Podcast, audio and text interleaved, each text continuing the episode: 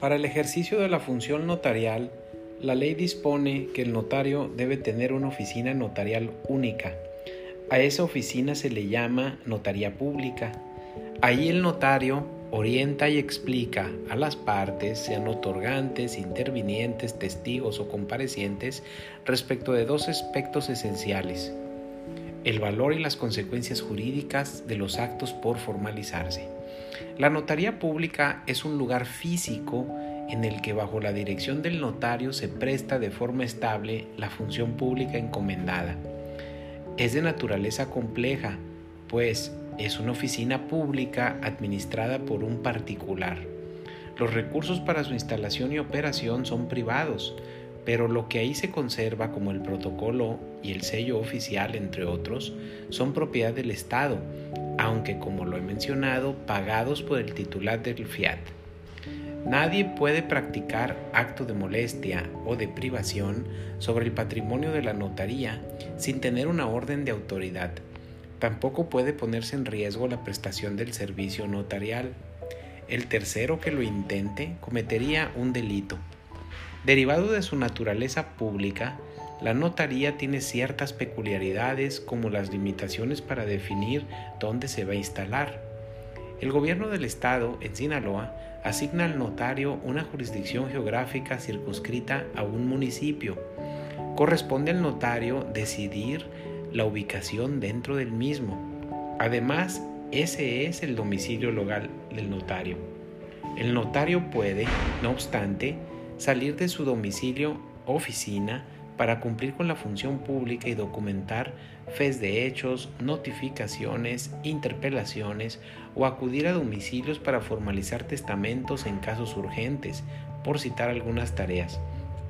Adquiere relevancia, que no preeminencia, el auxilio que las policías deben dar al notario cuando éste lo requiera y lo estime necesario.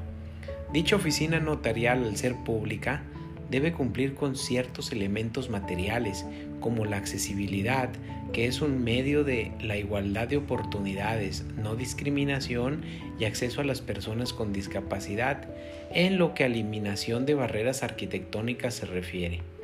¿Cómo cumplir con el mes del testamento si las personas de la tercera edad no pueden subir escaleras, por ejemplo?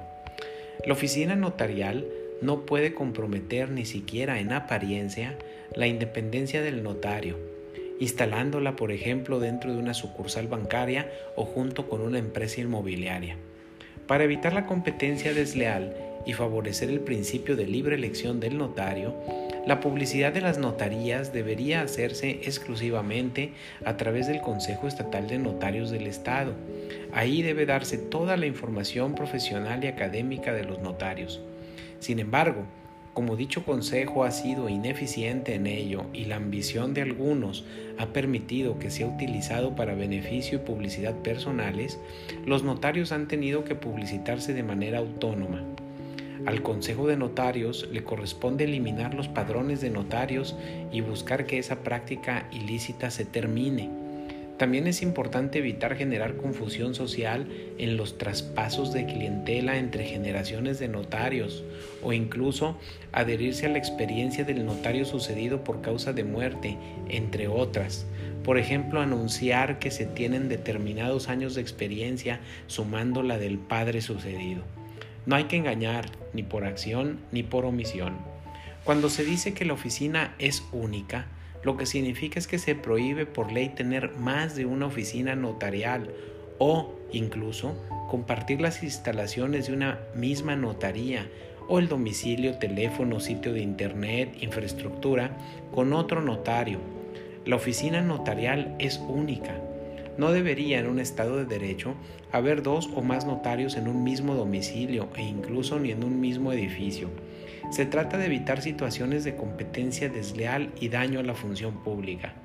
Distribuir a los notarios y tenerlos geográficamente dispersos para satisfacer la demanda de servicios dentro del municipio debe ser la pauta. No es poco común empezar a ver que notarios comparten oficinas para hacer economías de escala y competir de manera desleal. El que es desleal lo es incluso con sus principios. Sus clientes pagarán las consecuencias en algún momento.